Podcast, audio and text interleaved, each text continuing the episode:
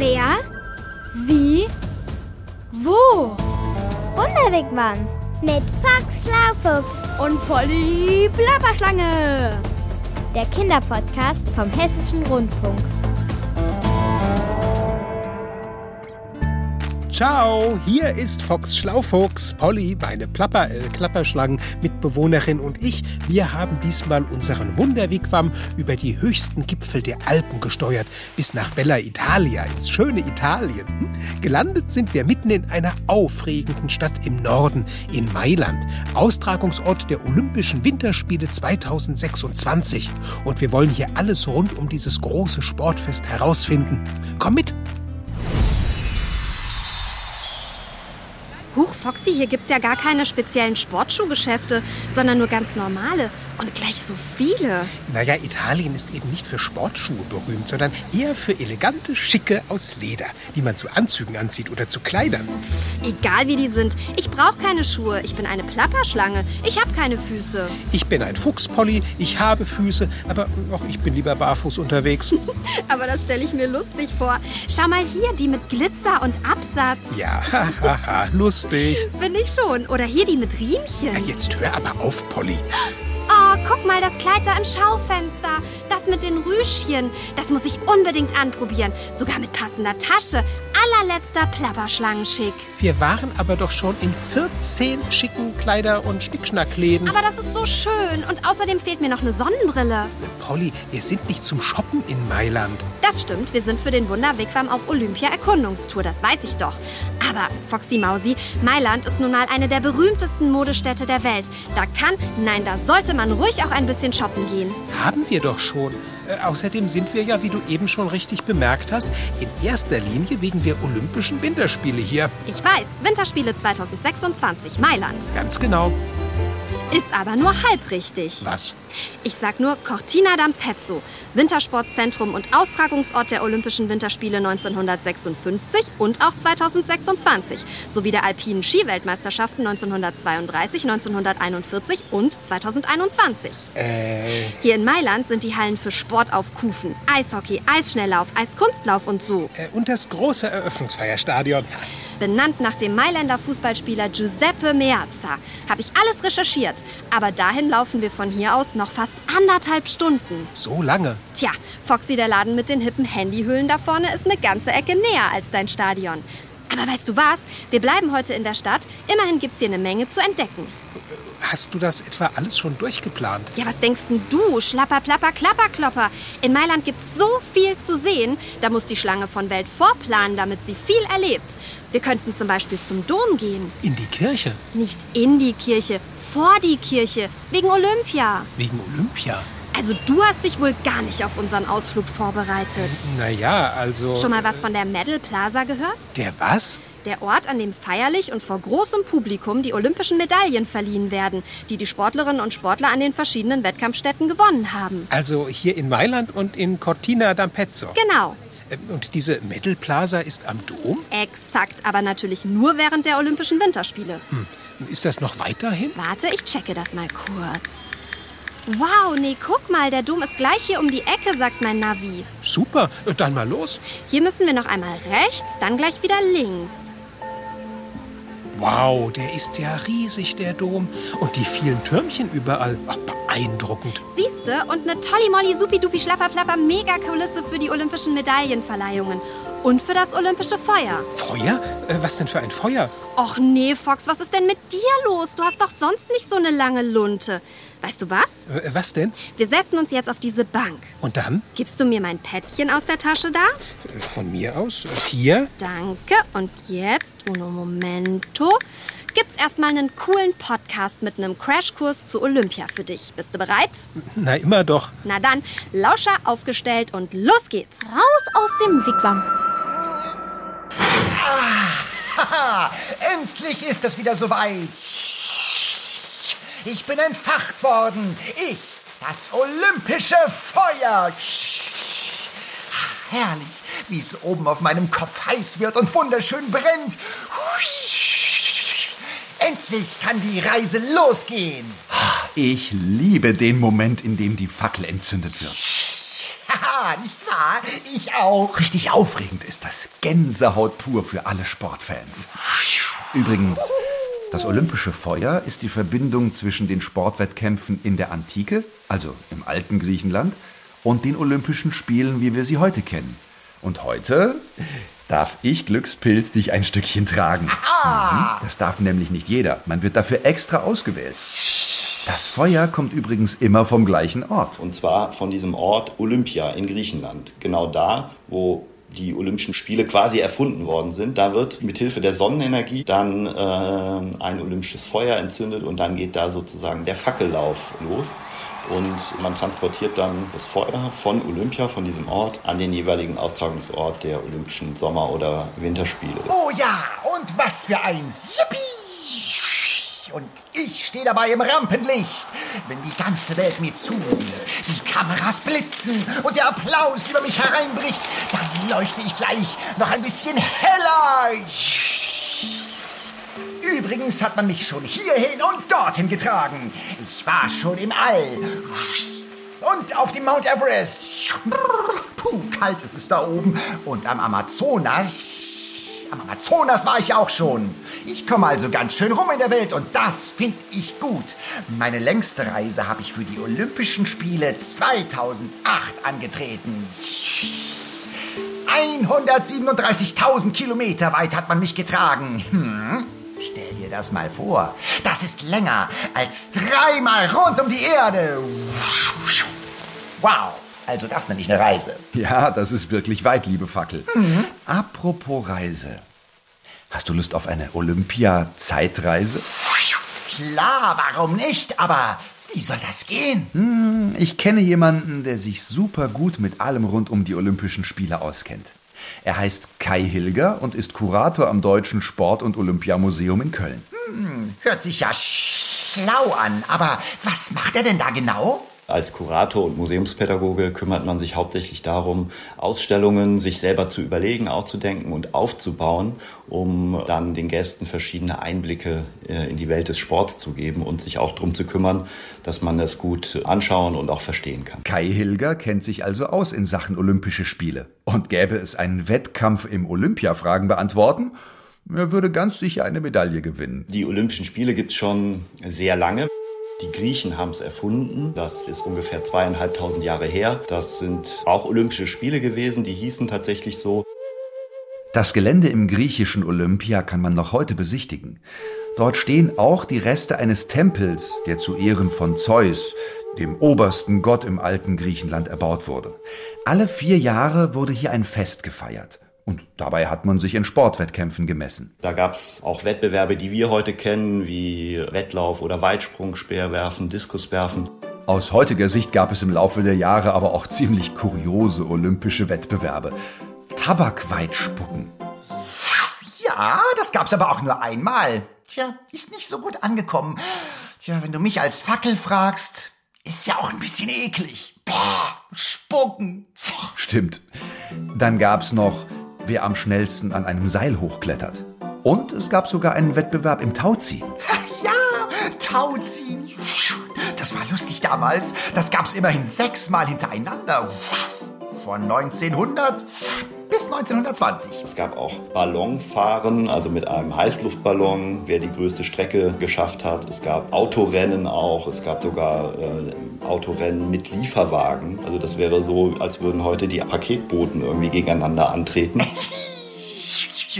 Ja, ich erinnere mich. Aber es gibt noch viel mehr Unterschiede zwischen vergangenen Olympischen Spielen und denen, wie wir sie heute kennen. Wenn man die Regeln übertreten hat, ging es etwas strenger zu. Man wurde teilweise sogar geschlagen oder ausgepeitscht von den Schiedsrichtern dann direkt im Stadion. Also jemand, der zum Beispiel einen Fehlstart gemacht hat, musste damit rechnen, dass er einen Schlag mit einem Stock auch bekommen konnte. Auweia, also, das finde ich ja mal gar nicht gut. Da kann einem ja vor Schreck die Flamme erlöschen. Nein, schlagen, nur weil man nicht gut ist, das geht gar nicht. Und auch ansonsten finde ich's gut, dass sich die Olympischen Spiele verändert haben. Mhm. Denn doch was war am Anfang auch voll doof. Zum Beispiel durften damals nur Männer antreten und mitmachen. Auch durften nur Männer zuschauen im Olympiastadion. Es war also eine reine Männerangelegenheit. Das ist ja heute nicht mehr so. Oh, oh, oh, liebe Fackel, deine Flamme wird ja ganz blau vor Zorn. Ja, wenn ich nur daran denke, werde ich schon wütend. Heute noch.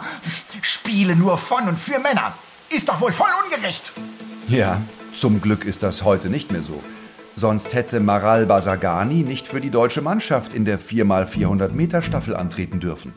Sie war 2012 in England, in London dabei und Maral war ganz schön nervös. Ich weiß noch, als ich ins Stadion gegangen bin, das war an einem Freitagabend, das Stadion war ausverkauft, da waren 80.000 Leute drin und ich kam da rein und ich habe mich gefühlt wie so eine kleine Ameise. Also ehrlich gesagt äh, bin ich auch immer ziemlich nervös im Stadion. Da gucken so viele Menschen zu.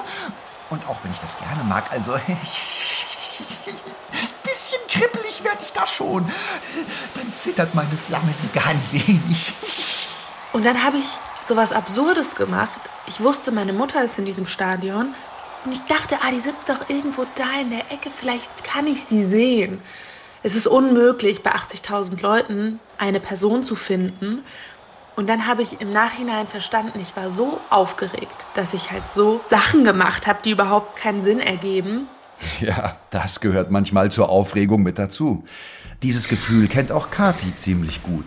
Sie tanzt und wenn sie als Solistin einen Wettkampf hat, tritt sie ganz allein auf einer riesigen Bühne vor vielen Leuten auf.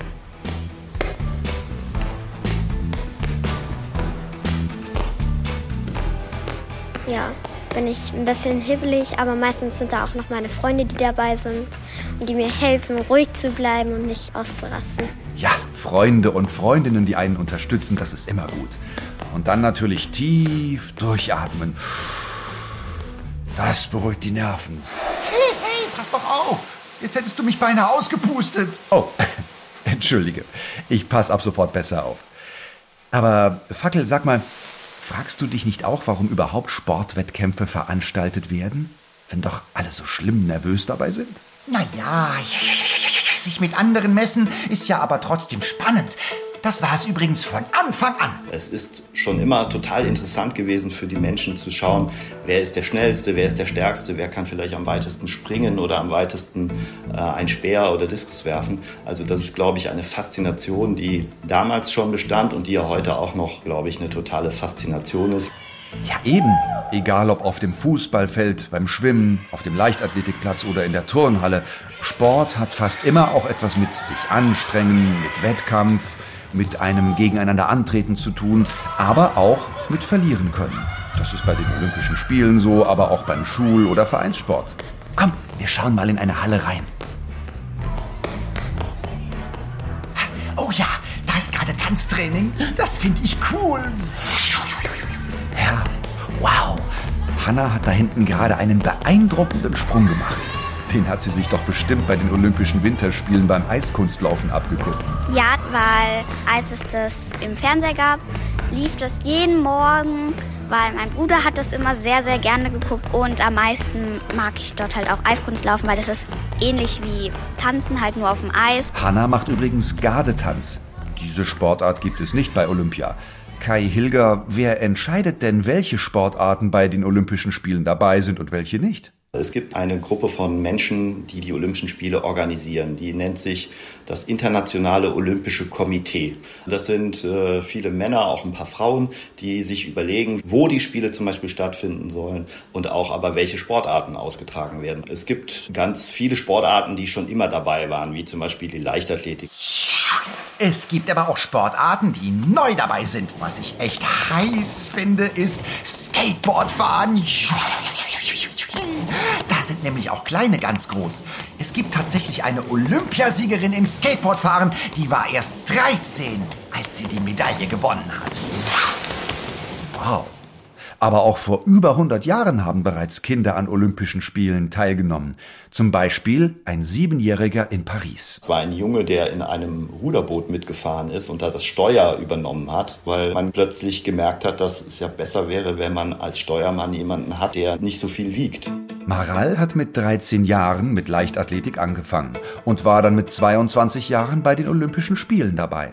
Sie hat sich also ganz viele Jahre auf Olympia vorbereitet und dafür richtig viel trainiert. Ich habe dann mit 16 angefangen, sechsmal die Woche zu trainieren und mit 19 habe ich nochmal den Verein gewechselt. Dann wurde es nochmal einen Ticken professioneller und dann habe ich bis zu neunmal die Woche trainiert, also auch mehrmals am Tag. Es hat dann dazugehört, dass ich alles aus meinem Körper raushole, damit ich so schnell laufen kann, wie ich dann auch gelaufen bin. Als Sportler oder Sportlerin bei den Olympischen Spielen dabei zu sein, ist etwas ganz Besonderes.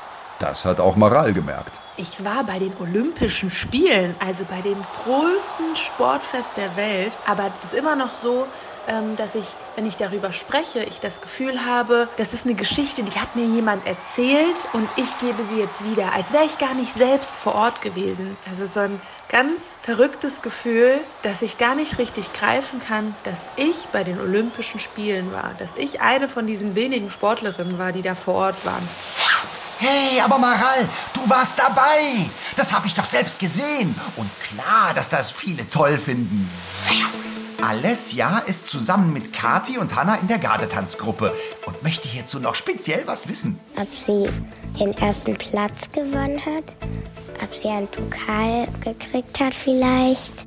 Als ich an meine Startposition gegangen bin, hatte ich so einen richtig starken Willen. Ich wollte allen zeigen, was in mir steckt und über mich hinauswachsen. Leider war es dann aber so, dass ich mich ein bisschen übernommen habe. Also, dass ich am Anfang viel zu schnell gelaufen bin und hinten raus dadurch ein bisschen eingebrochen bin.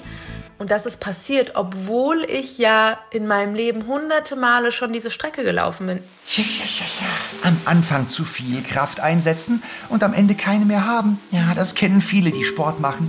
Das habe ich in so vielen Jahren bei den Olympischen Spielen schon so oft gesehen. Tja, für eine Gold-, Silber- oder Bronzemedaille hat es an diesem Tag leider nicht gereicht für Maral und ihr Team. Sie sind auf Platz 13 gelandet. Nur drei Teams sind nach ihnen ins Ziel gekommen. Das war natürlich eine Enttäuschung. Aber Maral kann gut mit Niederlagen umgehen. Ich finde, zum Sport gehört Gewinnen und Verlieren dazu. Also niemand gewinnt immer. Und ich habe immer versucht, mich von Niederlagen nicht so runterziehen zu lassen, sondern zu gucken, okay, woran kann ich noch arbeiten? Was ist vielleicht nicht so gut gelaufen? Was machen die anderen vielleicht besser als ich, wo ich mir was abschauen könnte? Also Niederlagen sind nicht immer negativ. Das klingt so, als ob man versagt hätte, aber das stimmt überhaupt nicht. Niederlagen gehören dazu, um Schritt für Schritt seine beste Leistung abrufen zu können. Ja, absolut. Auch Hannah nimmt's ganz sportlich, wenn sie mal nicht den ersten Platz macht. Ich finde es nicht schlimm, wenn man jetzt auch mal Zweiter, Dritter, Vierter oder so ist. Es kommt halt nicht drauf an, welcher Platz man ist. Und hauptsächlich geht's auch um Spaß und Freude, dass man sich halt einfach gut fühlt. Das nenne ich mal ein gutes Schlusswort. Und das sollten sich alle, die bei Olympia dabei sind, immer merken. Also ich schreibe mir das hinter die Ohren. Spaß und Freude an etwas zu haben, ist sowieso immer eine gute Idee. Aber du, jetzt steht schon die nächste Fackelträgerin in den Startlöchern. Und ich muss dich leider weiterreichen. Okay? War mir eine Ehre, dich ein Stück tragen zu dürfen. Ich fand's auch super schön mit dir. Aber nun bin ich gespannt, wer mich jetzt ein Stück begleitet. Immerhin sind ja da auch echte Promis dabei. Also, mach's gut. Du auch. Rein in den Wigwam. Und Foxy, weißt du jetzt Bescheid über die Olympiade? Ja, Polly, nur Was nur? ist die Olympiade nicht eigentlich der Zeitraum von vier Jahren zwischen zwei Olympischen Spielen? Typisch Fox, du schlaufuchst sogar, wenn du von der Sache keine Ahnung hast. Ich hab recht, oder? Naja, aber mittlerweile bezeichnet man als Olympiade ja auch Wettbewerbe nach olympischem Vorbild. Stimmt, neulich habe ich mal wo was von einer Mathematik-Olympiade gelesen und von einer Schach-Olympiade. Und manche Leute nennen mittlerweile halt auch die Olympischen Spiele selbst Olympiade. Naja, Sprache ändert sich halt auch immer und manche nehmen es ohnehin oft nicht ganz so genau. Wie du bei deiner Vorbereitung auf unseren Ausflug nach Mailand. Ja, ja. Apropos genau, wieso genau wolltest du denn jetzt eigentlich hierher? Naja, also eigentlich. Ja? Eigentlich wollte ich mit dir in das weltberühmte Mailänder Opernhaus gehen. In die Skala? Ja, und äh, ich dachte, wenn ich dich das direkt frage, willst du das vielleicht nicht, weil du es letztes Mal in der Oper so doof fandest. Die war ja auch sechs Stunden lang und schlapperklapper mörderöde. Aber wenn hier was Kürzeres aufgeführt wird, können wir uns das gerne anschauen. Echt? Ah, Wie praktisch. Naja, ich habe uns ja auch schon Karten gekauft. Fox, du bist kein Schlaufuchs, du bist ein Hinterhaltfuchs. Aber ich wollte dir damit doch eine Freude machen. Wohl eher dir. Ja, zugegeben das auch. Aber dann müssen wir jetzt schnell zurück zum Wunderwigwam und uns umziehen. Die Vorstellung beginnt nämlich in einer Stunde. Was? Na dann ratzifatzi ab in die schicken Klamotten. Alles klar. Und wir machen rasch Schluss für heute. Hau. Aber Moment mal, ich hätte da noch was. Polly. Na gut, genug geplappert. Ich bin fort. Bis zum nächsten Ort. Genau. Ciao mit Hau. Das war der Wunderwegwam Kinderpodcast Mit Box Schlaufuchs und Polly Plapperschlange. vom Hessischen Rundfunk. Diesmal von Jannika Kämmerling. Du musst wohl immer das letzte Wort haben, Polly. Schlapperplapper, du sagst es, Foxy. Ciao.